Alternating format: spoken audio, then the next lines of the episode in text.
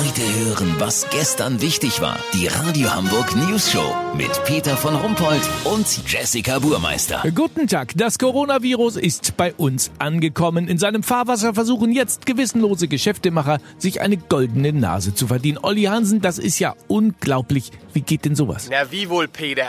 Indem sie alle Artikel, die jetzt stark nachgefragt sind, zu Mondpreisen anbieten. Bei Amazon und eBay findet man die Literflasche Desinfektionsspray zurzeit nicht unter 250 Euro. Auch Atemschutzmasken, so ganz billige Papierdinger, habe ich das Fünferpack für 37 Euro gesehen. Besonders pervers, viele Anlageberater von Banken und Sparkassen empfehlen jetzt Aktienpakete von Hygieneartikelherstellern zu kaufen.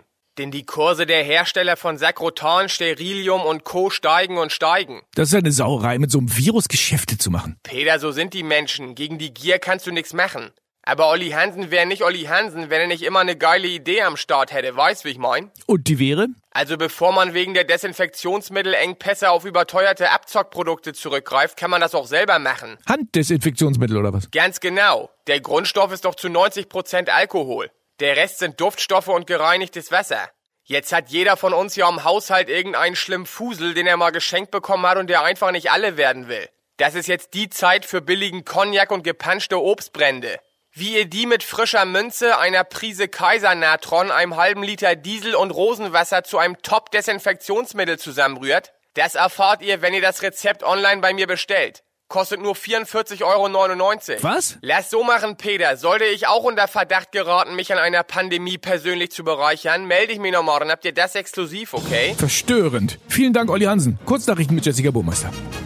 Coronavirus aktuell. Gesundheitsminister empfiehlt Bevölkerung in eine unaufgeregte Panik mit leichter Hysterie überzugehen.